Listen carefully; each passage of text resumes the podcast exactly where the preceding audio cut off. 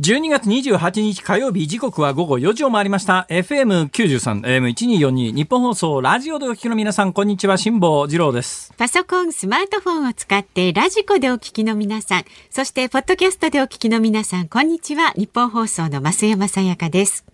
辛坊治郎ズームそこまで言うか。この番組は月曜日から木曜日まで辛坊さんが無邪気な視点で今一番気になる話題を忖度なく語るニュース解説番組です。今日はですね、あの年内最後の G1 レースホープフルステークスの実況生中継ありましたんで、いつもと違って4時スタートになりました。はいはい。ということで、1時間半の濃縮バージョンでお届けしてまいりますが、私今日ですね、30分入りが遅くていいということだったんで、はい、あの、お昼ぐらいからですね、隅田川の河川敷をポコポコ歩きまして。そうだった隅田川の河川敷中だって、あの、田舎の川と違って、もう両側ガチッとコンクリートで固められてあって、遊歩道みたいなものができてて、そこをこう歩いてたんですよ。で、単に歩くだけじゃなくて、あの、年末年始の YouTube の辛抱の旅というやつの、まあ、前枠、後枠みたいなものを撮ってたんですね。で、橋の欄干みたいなところに、あの、GoPro っていうカメラがありますが、うん、カメラの台座をこう、ピンチっていうか、でっかい、うん、洗濯バサミみたいなもんでバコッと挟んで、えー、皆さん、あの、今年もありがとうございます。なんかそうやって絶叫してたわけでございますよ。絶叫してたわけじゃありませんけど、まあまあカメラセットして喋ってたんですね。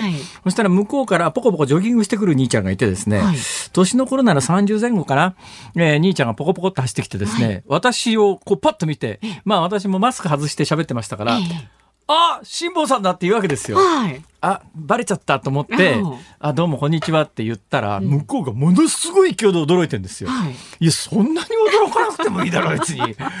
俺は別に宇宙人じゃないんだから。珍しい動物かね珍しくねえわと思ったら、はい、そのおっちゃんがいやお兄ちゃんがジョギングしててあのジョギング中ってイヤホンしてる人多いですよね。その人もイヤホンしてたんですよ。でイヤホンを外しながらポケットからスマホを出したんです。でそのスマホを出して私にバッと見せるんですよ。この番組のポッドキャスト聞いてたそうなんですか？この番組のポッドキャスト聞きながら走ってる人が目の前に本人が出てきたんで、すげえびっくりされたそれびっくりしますね。俺もだけどそれ見て、いや、すげえ確率だなと。本ね。ねまあ言っちゃなんだけど、ええ、あ、たくさんの方に聞いていただいてるうちだって、ラジオの聴取率で例えば10%なんてありえないわけですよね。そのまあ1%にしたって100人に1人じゃないですか。えまあ、ポッドキャスト合わせるともうちょっとあるのかもしれませんが、それでもものすごい確率ですよね。すごいわ、それは。いや、で、逆に言うと向こうの気持ちもおもんぱかって、うんびっくりしただろうなと。ラジオ聞いてたら目の前に本人おるみたいな。ああ、今ちょうどね、辛坊さんが新幹線あと8分で、あの、2時間になるその方をちょうど聞いてたんです昨日の放送ですね。はい。いや以上です。はい。ということで、今日はノンシコバージョンでお届けしてまいります。ありがとうございます。ありがとうございます。なってくださったね、はい、そのあなたですよ。またきっとこれも聞いてくださってると思います。そのそなたです。はい。さあでは、今日時間ないんでね、株と為替の値動きをお伝えしていきます。今日の東京株式市場日経平均株価は3営業日ぶりに反発しました。昨日と比べまして392円70銭高い2万9069円16銭で取引を終えました。およそ1ヶ月ぶりの高値になりました。でアメリカ景気の先行きへの期待感や半導体不足で停滞していた自動車などの生産持ち直しの動きを交換して幅広い銘柄で買い注文が優勢になりました。為替相場は現在1ドル114円90銭付近で取引されています。昨日のこの時間と比べますと50銭ほど円安になっています。さあズームそこまで言うか。この後4時台というかね、この後お送りするのは、2022年デジタル政策の課題は？ということで、IT ジャーナリストの三上洋さんにお話を伺っていきます。5時台はオミクロン株濃厚接触者の取り扱い見直しへというニュースにズームします。番組ではラジオの前のあなたからのご意見お待ちしております。メールは zoom zoom アットマーク 1242.com 番組を聞いての感想はツイッターでもつぶやいてください。ハッシュタグ漢字で辛坊治郎、カタカナでズーム、ハッシュタグ辛坊治郎ズームでつぶやいてください。で、今日もお送りいたします。ズームオンミュージックリクエスト。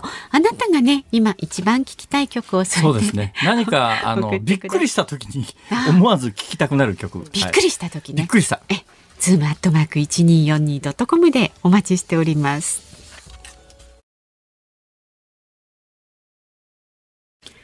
ニッポン放送ズームそこまで言うか。このコーナーでは辛坊さんが独自の視点でニュースを解説します。ここからは先ほどのニュースでは触れなかった昨日夕方から今日この時間までのニュースを振り返るズームフラッシュです。強い冬型の気圧配置となった影響で日本列島では今日も北日本から東日本の日本海側を中心に大雪が降りました寒気の峠は越えましたが気象庁は引き続き積雪と路面の凍結による交通障害に注意するよう呼びかけています政府は今日東京電力福島第一原発の処理水の処分に関する関係閣僚会議を開き今後1年間で地域や業種の実情に応じた風評被害への賠償基準を策定するとの行動計画を決定しました。政府の観光支援策 GoTo トラベル事業をめぐり旅行会社大手 HIS の子会社が給付金を不正受給していた問題で斉藤国土交通大臣は今日関与した3社について来年再開する予定の GoTo トラベルの参加資格を停止することを明らかにしました。アメリカのバイデン大統領は昨日2022年度の国防予算の大枠を決める国防権限法案に署名しました海軍が主催する来年の世界最大規模の演習に台湾を招待するよう政権に促し中国への対抗姿勢を鮮明にしました。立憲民主党は皇位継承策を先送りした政府の有識者会議の報告書には問題が多いとして来月検討委員会を設置し党としての考え方をまとめる方針を決めました。パンや菓子、惣菜など食品の値上げが来年1月以降相次ぎます原材料費が上昇し企業の価格抑制努力は限界に達していて試練の新春となると共同通信が報じました岸田総理大臣は今日行われた政府の宇宙開発戦略本部で2020年代後半に日本人宇宙飛行士の月面着陸を実現させると表明しました。はい、えー、今日はあのこの後 IT ジャーナリストの方がいらっしゃいますんで、手短に。そうですね、まあ、一つ解説するとするならばあの物価がどうも上がってきてんじゃないのって話はこの間から私何回も申し上げてる通りで、ちょっと年明けえー、値上げラッシュになりそうですね。これがあのね、日銀の黒田さんあたりが、えー、就任した時から目指している、まあ、年間に2%以内ぐらいの物価上昇率で、なおかつ賃金の上昇もついてくるということになると、まあまあ理想的展開なんですが、うん、物価っていうのはそう簡単にコントロールできませんから、うん、いっぺん火がつき始めるとどうなるか分かんないという怖さは確かにあるんですよね。はい、でね、それで言うとね、この間ちょっとしたニュースがありまして、日本の金融資産が2000兆円超えましたっていうニュースがあったんですよ。えーそれだけ聞くとなんか日本人なんかすごいたくさん金持ちになってるとこ思うじゃないですか、ところがね、円の価値自体が下がってます。だからあの円ベースで2000兆円の貯蓄っていうか資産がありますよって言われても、それは単に紙切れとしての円で2000兆円で金額が増えてるように見えるだけで仮に金に換算するということになったら、はい、日本の金融資産ってものすごい減ってるんですよ。そういうことなんだからあれドルベースだといくらだとか金ベースだといくらだとかっていうのであの価値判断しないと金額だけが膨れてて、うん、実際の価値はドーンと落ちてるっていう最近車の値段であるとかカメラの一眼レフの値段って、うんまあまあ高くても30万円も出したすごいいい一眼レフって数十年前なら買えましたよね。今、軒並み一眼レフのそれぞれの各社の最高機種って80万円ぐらいするんですよ。そんなに高いんですか？びっくりしますよ。だから、いわゆるその物価統計で現れないよなところの物価って、やっぱ貨幣価値が、日本の円がどんどん価値がなくなっちゃってるのに比例して、ガンガン上がってるんですよ。これまずいよね。困りますね。いや、だから私のようなですね、小金持ちが一番困るんですよ。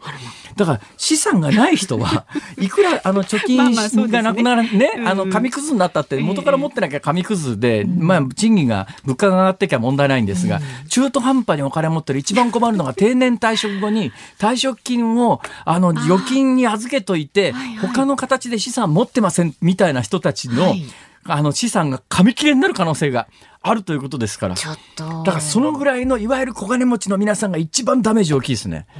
これから気をつけた方がいいと思います。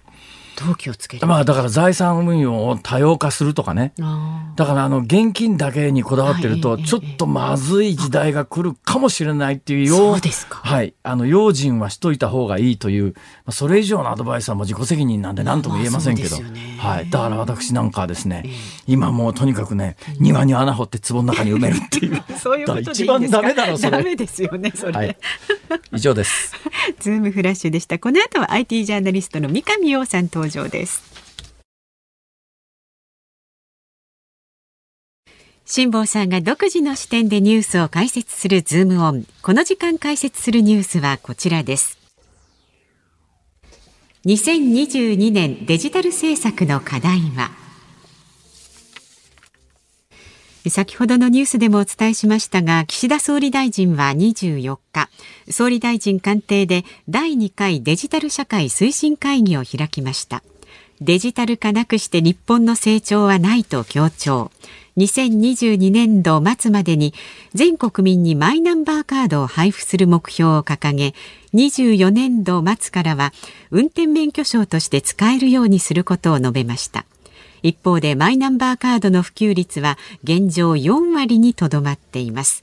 今問われるデジタル政策の課題は？さあ今日はこのマイナンバーカードを含めまして2022年のデジタル政策の課題につきまして IT ジャーナリストの三上洋さんに伺います。よろしくお願いします。よろしくお願いします。今年はいろいろそうなりました。ありがとうございました。もう三上さんには前回来ていただいた時にですね私が最新ハイテクガジェットのスマホをレンズで拡大するという、驚いちゃいまし、ね、それを使っているというので絶好されてしまいましたいやめちゃくちゃあれは SNS でバズって人気が出てそうですか、えー、すごいっすね。ああれの動画もっていうか下田さんのあの YouTube チャンネルの登録者数はすごい上がってていやとんでもない。すごいですね。もう本当に。そのぐらい IT のことがよく分かっていないので教えてください。あでも一番 YouTube で今伸びてる辛坊さん、ね、それを今年はヨットのことであれだけ再生数も上がってすごいですね、はい、どうですか三上さん。何が一番課題ですか？どうしたらいいですか、まあ、あの本当に品物なくてですね、ええ、ずっとおっしゃってますけど、はい。あの、本当に半導体なくて、ええ、で、まあ、去年、今年の秋ぐらいは、まあ、半年ぐらいでなんとかなんじゃないかなって言ってたら、オミクロンで、はいで、一番ベースはですね、今、ベトナムなんですよ。はあ、で、半導体関連、それから。そもそも教えてください。はい、半導体っていうのは、はい、どういうもんなんですか？はい。あの、電気が通ってるものの中に今全部入ってます。まあ、簡単な。扇風機には入ってないでしょ。扇風機も最近は、その温度センサーとか入ってるので、それ、それも入ってます。ええー、で、それはですね、大体中国で物を作る、もしくは中国でよし、オーブントースターにはないだろう。オーブントースターは今、あの、センサーで、あ何分ってチンするのに、はいはい、何分ってセットしなくても、ええ、85度にセットしとくと、センサーで読み取って85度になったら止まるっていう機能なんです。だから半導体あります。いいオーブントースターですね。私が買うような1680円のやつにはついてないでしょ。そうですね。あのー、と、食パンがポーンと上がってくるあれにはないですね。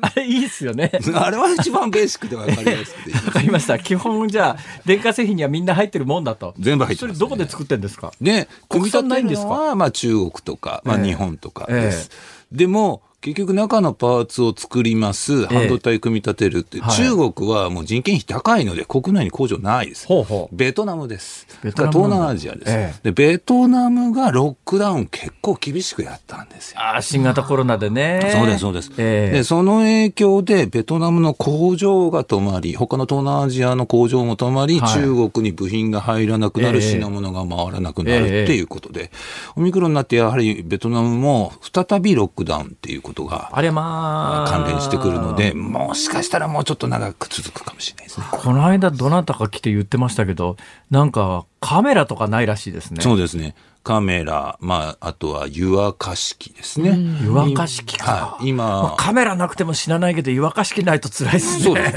あの、リフォームしするんだけれども、湯沸かし器が入らないからできないとあか、らまあ。そういうこともありますし、それこそスマートフォン、アイええ iPad、ええ iPhone あたりも結構品物がない状態です。どうしたらいいんですか？もう待つしかないんですか？待つしかないですね。工場が動くの待つしかない状態です。うーん、困ったもんですね、それはね。で、あの、マイナンバーカードなんですけど、はい。えー三上さん作られました。私は作りましたよ。ねはい。ようやあく。はい。私、まだなんですけど、どうなんですか？間に合うんですか？何か。今回ですね、あの、いわゆるワクチンパスポート、はいはいえーワクチン接種証明書アプリ、えあれがですね、すごいよくできてて、あのそうですかまあ問題はあったんですけども、まずいいことを言うと、はいアプリを入れて、ええ2分ぐらいで登録全部 OK なんです。で、えーマイナンバーカードにスマホをこうピタッとつけて、はいそうすると読み取ってくれます。えは私たちが入力するのは暗証番号の4桁だけ。あ、はあ、それを入れたら全部名前も住所もモデルナなのかファイザーなのかどこでいつ打ったかっていうデータが全部ここに登録されて QR コードが出る。多分ね、今までマイナンバーカードを使った仕組みの中で一番よくできてるスマートな仕組みです。だから今回初めてマイナンバーカード持っててよかったなっていう感じです。いや、マイ、そのマイナンバーカード自体、あの、今すぐ取れるんですかね？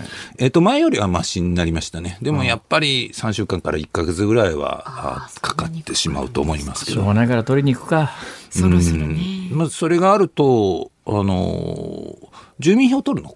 簡単になるんで、えあの、今年、うちの親父が98歳で大往生だったんですけども、それのいろいろ手続きあるじゃないですか。そうすると住民票とか、ええ。ー印鑑証明書とかたくさん取るんですよ。ええコンビニに何度もマイナンバーカード持ってってやって、ええあ便利だなということをやっと実感したコンビニにマイナンバーカード持ってくと住民票取れるんですか？住民票、印鑑証明書、課税証明書取れます。へなかなか便利ですよね。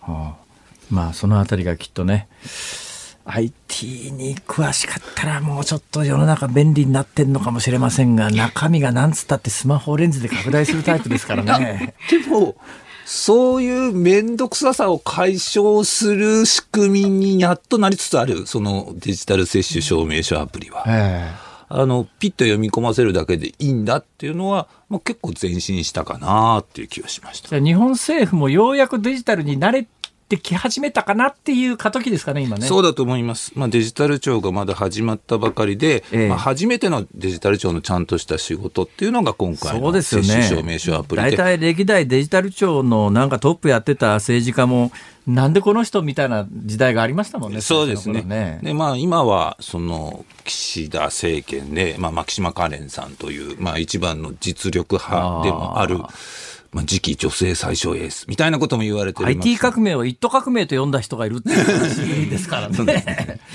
まあでもだから今回はいいんじゃないのかなと思います。あの、今、年末にいろんな施策を決めました。ええで、えー今日出てきたそのデジタル田園都市構想で、はい IT 人材230万人とかますけど、あれはネットの力があれば地方でも働けるよね。そこにお金ぶっ込みますよって話なんですね。で、うん次の予算ではですね、このデジタル田園都市構想、地方に660億円ぐらいぶっ込むと。そういえば今日なんか新聞記事読んでたら、あれどこだったかな？ユニクロかな？なんか IT 人材が最近不定してるから、IT 人材を確保するために、えー年収2000万ぐらいで、最高2000万ぐらいで人材迎えるみたいな記事が出てましたけど。はいはいはい。これ、あの、先ほど柴さんがおっしゃってた話と同じで、ええ、世界レベルで2000万ってデジタル人材雇えないんですよ、ドルベース安すぎる、ね、安すぎるんですね。え、日本だと2000万だってあの、あの K さんだってニューヨークで弁護士やったら2000万、3000万 あの K さんって大丈夫ですか、その。いや、あ、K はイニシャルの K さん。あ、ごめんなさい、失礼しました。はいはい、あの、でも、その意味では2000万でも海外から人材取れないです。だから、日本の人材をっていう。日本なら2000万出しゃそこそこいい人材取れますよね。そうだと思います。そうだと思います。もうあの、そうですよ。三上さんなんか今雇おうと思ったら3億ぐらい払わないとやったよね。ね。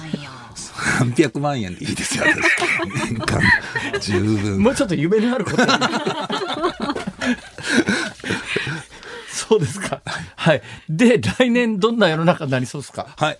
で、来年ですね、ええ、その、結構 IT の面白いガジェットが出てきて。あ、出てきますか私好きなんですよ。はい、スマホ拡大鏡。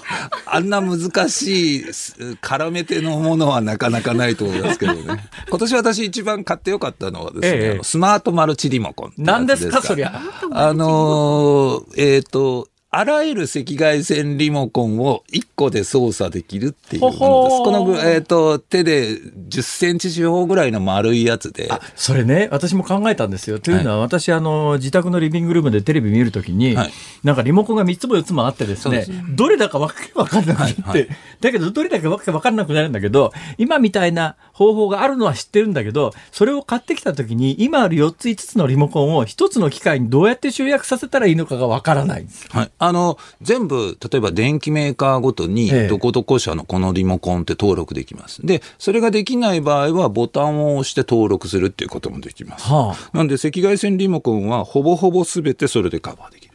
で、そこが、あの、単純に一つのリモコンでできるっていうだけじゃなくて、実は、照度センサー、温度センサー、湿度センサーが入ってます。はですので、例えば、えええー、温えー、部屋の温度が、えー、10度以下になったら自動的にリモコンをつけるということもやってくれる。へから最近はですねほほ。カーテンレールを電動化するっていうのも出てますので、えー、照度センサーがあるので朝明るくなったらカーテンを開けるっていうのも自動化できちゃうんですよ。これがねえっとね、6480円なんですよ。お安いです、ね、だから、ちょっと遊びで入れてみて。私ね、その手のやつを一回だけ買ったことがあるのは、はい、古いエアコンがリモコンだけ壊れたんですよ。はい、ああ、はいはいはい、はい、で、リモコンだけ壊れたんで、リモコンだけ売ってるかなと思って、正規品を買おうと思ったら、結構な値段するんで、うん。これはちょっとなと思っていろいろ調べてたら安いやつがあってですね、はいはい、なんか汎用品みたいな何にでも使えますって、うん、これ買ってきたら使えました。そう。あの、それの賢い版です。それに温度センサー、照度センサーがついてて、かつスマホで操作できるってやつなので、あれはね、あの、スマート家電とか IoT とかかっこいいこと言わずに、たくさんあるリモコン1個にしたいよねっていうのを、にぴったりきっとうちそれ買うとね、今例えばリビングルームに4つリモコンが転がってるじゃないですか。結果、リモコンが5つ転がる。あるあるある。増えちゃったじゃん。ダメですね、それは、ね、このボタンなんだっけ？みたいな。設定がちょっと面倒くさいかもしれないですね。そうなんですよ。だから IT に弱いとそういうことになっちゃうんだよな。で、何が出ますか、来年？来年ね、あの、一つね、ちょっとマニアックなんですけど、ゲーム機が面白くなると思っていて、えっ、ー、えー、と、いまだにプレステ5は予約しないと買えないぐらいないんですよ。で、ね。えー、そんな中、実はパソコンゲームの世界も発達してきていて、えー、今、あの、スマホぐらいのサイズで、えー、パソコンゲームができるっていうハードウェアが来年出るんです。で、それは今までパソコンゲームってすごい高性能なパソコンがなきゃできない。いや、そうなんです。私ね、最近ね、パソコン買おうかと思って、電気屋行ったら、一番高いクラスのやつって、なんかゲーム専用機みたいなやつ。ものすごくピカピカ7色で光るやつだったんですか。それが結構な値段しますよね。ゲーミングパソコンって。よほどなんか高性能のパソコン使ってゲーマーってゲームやってんだろうなと思って。そうですね。特にグラフィックボードって言って、あの、グラフィックを書くための、そのハードウェアがなくて、えー、去年発売されたものが中古で2倍の値段で今売買されてるような感じになって、パソコンもどんどん高く。パックマンとかインベーダーにそれはいらないんじゃないかと思うんだけど それはいらないですね。それはスマホで十分で。あそうですか、はい、まあ、そんなこんなでございまして。どうしても言い残したこと言って帰ってください。えっと実は今年あの私仕事が減りまして。なんで？あのね IT の重大事件があまりなかったですね。ある意味平穏無事だったそういうことか。みずほ銀行とデジタル庁ぐらいの事件しかなくて。なるほどな。事件があると忙しくなるんだ。そうなんです。人の不幸を金にしてる悪い人じゃあ来年はできるだけ IT 関連の犯罪が多発するように。そこそこあるとね。みんなが不幸にならない事件が起きてほしい。はい。そうですよ。こういうあの優等生のご回答です。来年もお待ちしておりますよろしくお願いいたします。ありがとうございました。良いお年を。良いお年を。ありがとうございました。三上さんでした。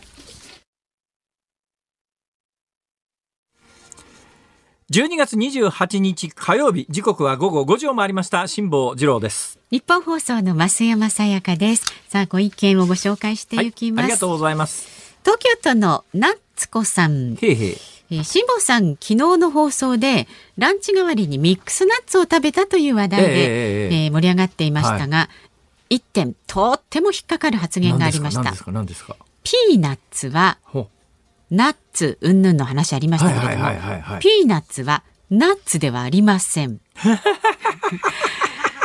知ってました？これ。ナッツは木の実なので木になります、はいはい、一方ピーナッツいわゆる落花生は土で育ちますよね、はい、ということでナッツではなく豆なんです。なるほど。私はナッツ主食歴8年。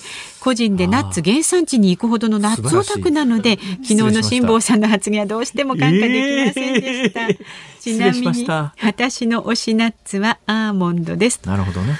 アーモンドうまいですよねあの、この番組でもお話しましたけど、落花生って本当に落ちる花の生まれると書いて落花生で、でね、あの、基本的には地面の上に花は咲くんだけど、うん、それがこう地面にこう倒れてきて、地面の中に潜るようにして、地面の中で大きくなるんですよね、あれ。だから、引き抜くんです。だから、うん、まあ、豆、まあ、木じゃなくて草ですよね。一年草ですよね、た多分ね。だから他のナッツは木になりますけど、確かに草だから、そういう意味では、あの、まあ、上になってるわけじゃない。下に、地面の中に、あの、じゃがいもみたいにズボッと引っ張ると出てきますけど、でも、うん、まあ、花の後できるものであることは間違いないんですよね。じゃがいもとかさつまいもみたいに根っこがどうのとか、茎がどうのとかじゃないんですよね、これが。これがなかなか難しいわけですよ。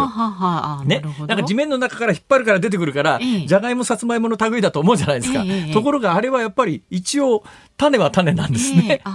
そっか。ええ不思議ですよね、落花生ってそう考えたら。はい。いうようなことでございまして。まあ、何でもうんちく喋っちゃうよみたいな。すいません。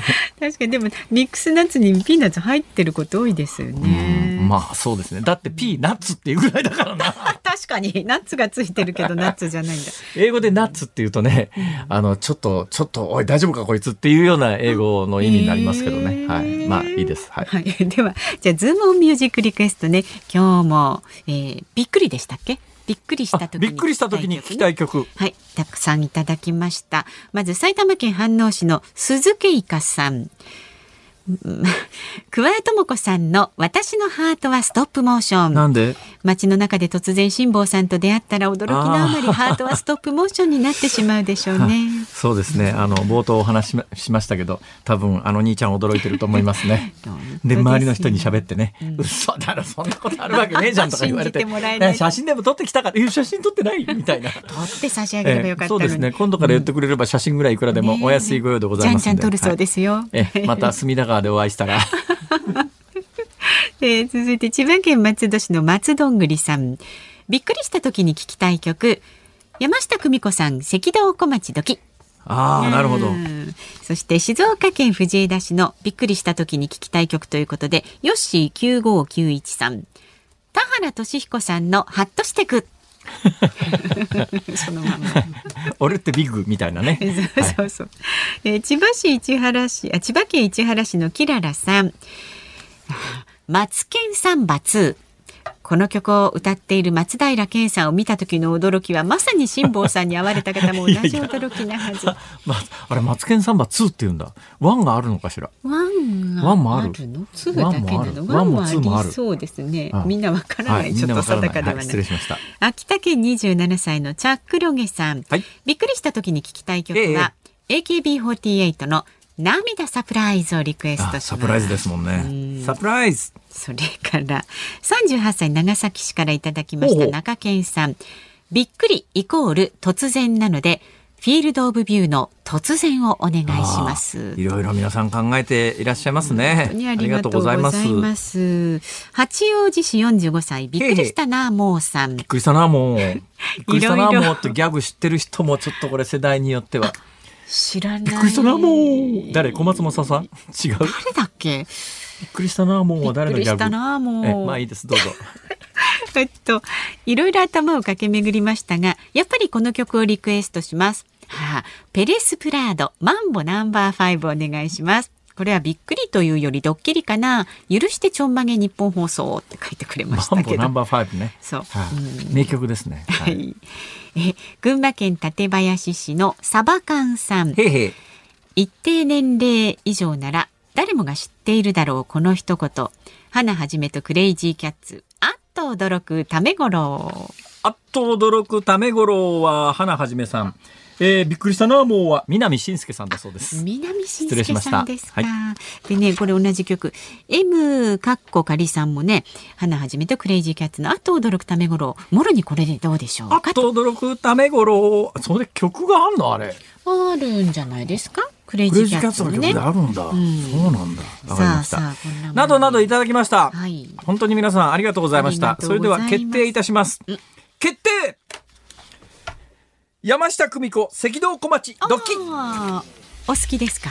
割と好きです。はい、えー、久美子という名前が好きなんですね、私ね。うわ、意味深なこと言いましたよ。えー、これは？いやいや、別に久美子というなんか実在の人物がいたことは。という話ではありません。なんとなく好きなんです。歯切れが悪いですけど、はい、いいですかね、こんな感じで。まあ、そんな感じで。はい。久美子の曲が聞きたいな、みたいな、ほら。すいません。ちょっと意味はないです。はい、ごめんなさい。失礼しましたけどね。はい、えー、じゃあズームオンミュージックリクエスト5時25分過ぎぐらいですかねお送りします。番組ではラジオの前のあなたからのご意見24時間お待ちしておりますメールは zoom zoom アットマーク 1242.com ツイッターはハッシュタグ辛坊治郎ズームでつぶやいてくださいあなたからのご意見をお待ちしていますニッポン放送辛坊治郎ズームそこまで言うか。今日最後にちょっと待ってちょっと待ってちょっと待ってその前に一つですね。まあ訂正っちゅうかですね。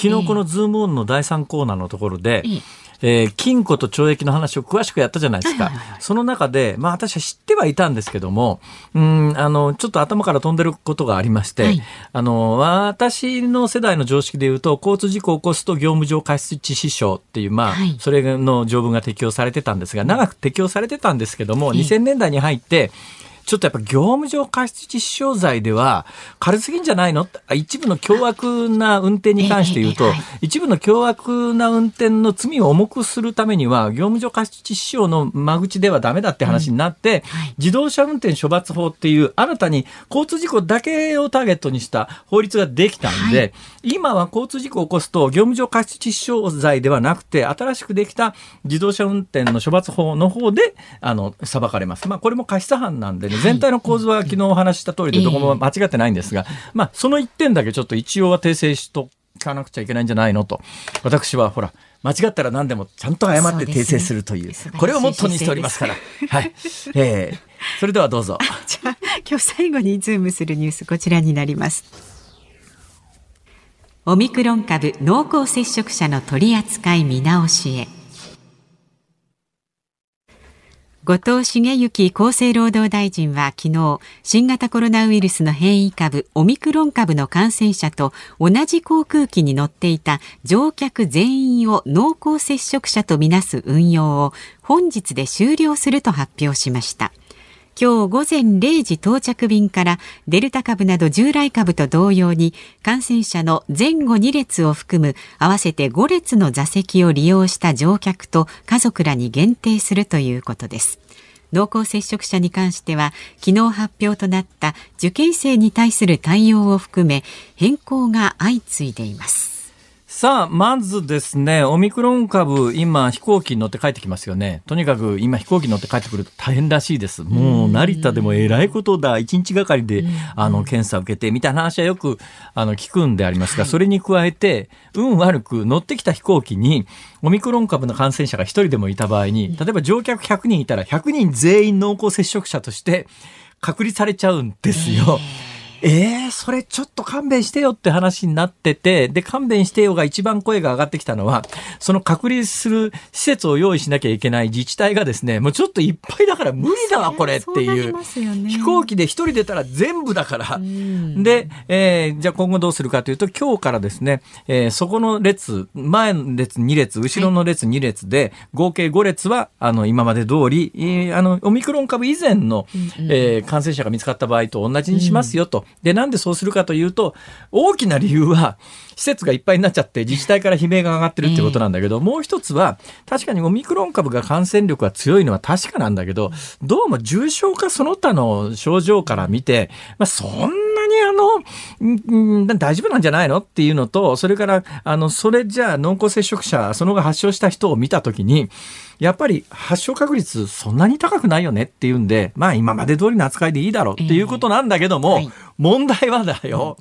この話が報道されて、今日新聞に結構この話出てるんですが、嘘か本当か知らないけれど、私まだ確かめてないんですが、少なくとも新聞報道レベルなんだけど、今日から適用しますと。じゃあすでに、じゃあ、昨日入ってきて、昨日、例えばね、オミクロン株が出て、2週間の隔離で施設に収容されちゃった人は、そのままなんだって。前のルに。おかしくないか、これ。そうですね。過去に遡って適用しなきゃ、うん、それ昨日と今日で何も変わってないわけだから、そうすると、昨日運悪く感染者から10列も離れてたんだけど、全員濃厚接触者だからって言って施設収容されちゃって、おい、ちょっと待ってよ。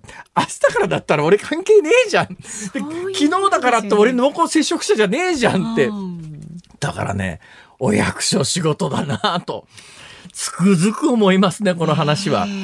で、まあ、受験者に関してもそうですよ。やっぱりね、あの、さっきね、ニュースのコーナーでシンガポールはすでにオミクロン株の感染者、もう自宅療養でいいですよって話になってるわけですよ。で、同じ方向性が舵切られてるのはニューヨークで、ニューヨークもオミクロン株に関して、感染の、感染者が出て、隔離は5日間なんですよ。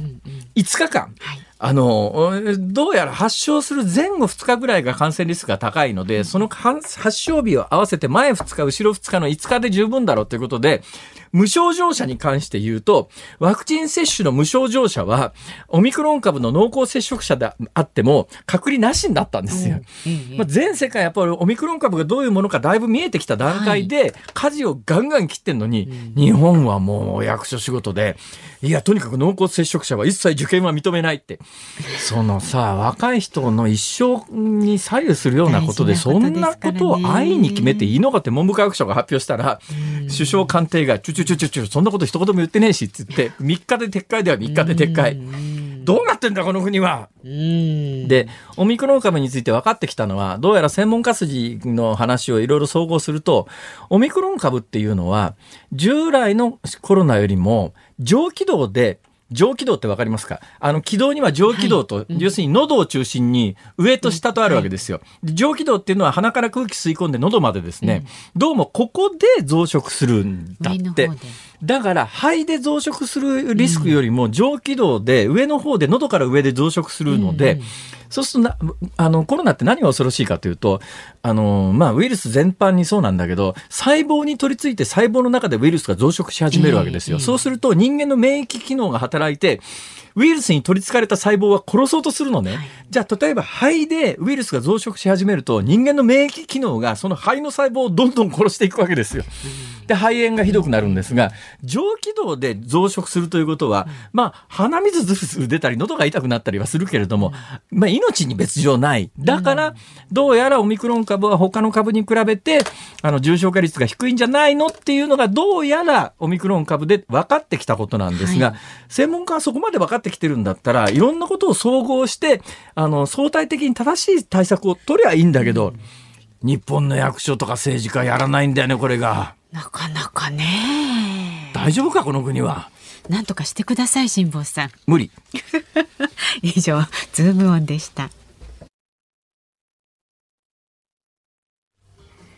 ズームオンミュージックリクエストをお送りしているのはラジオネーム松どんぐりさんのリクエストで山下久美子赤道小町ドキであります。うん、今改めて歌詞を聞いててですね、納得いかん。え？え？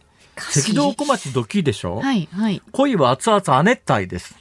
よ。言ってました。歌詞はね。うん、だけど、赤道は亜熱帯じゃなくて熱帯だろ。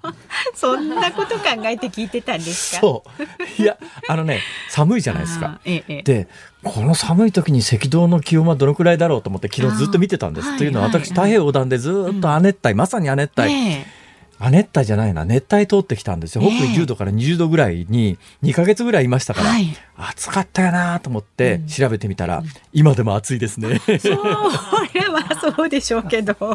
そんなこと考えてこの歌を聴いてる、はい、やっぱり海に出た人ですね。さあ日本放送この後はショーアップナイタースペシャルおめでとうヤクルトスワローズ。20年ぶり悲願の日本一と題しまして高津慎吾監督と村上宗隆選手が今シーズンの激戦を振り返ります。明日の朝6時からの OK 工事アップコメンテーターは、元航空自衛官で評論家の潮匡人さんです。八重山日報の仲新城誠さんもご出演ということです。ほうほう明日のズームそこまで言うか、ゲストは須田慎一郎さんをお迎えします。あ、そうですか。そうなんですよ。いや、明日、もしかしてこの番組年内最後。ズームはね、最後です。来年年明け3日から。そうです。びっくりだよ。辛坊治郎ズームそこまで言うか、ここまでの相手は辛坊治郎と、増山さやかでした。明日年内最後です。ズームニッポン放送辛坊治郎ズームそこまで言うかをポッドキャストでお聞きのあなたいつもありがとうございます。増山さやかです。お聞きの内容はポッドキャスト用に編集されたものです辛坊治郎ズームそこまで言うかはラジオの FM93 AM1242 に加えてラジコでもお聞きいただけます。ラジオラジコではポッドキャスト版にはないコンテンツが盛りだくさん。アトムさん吉田由紀ちゃんの中継企画さらに辛坊さんが「夕刊富士」の気になる記事を解説するコーナーそして辛坊さんが聴きたい曲をお送りする「ズームオンミュージックリクエスト」などポッドキャストでは聞けないあんなことやこんなことがいっぱいです。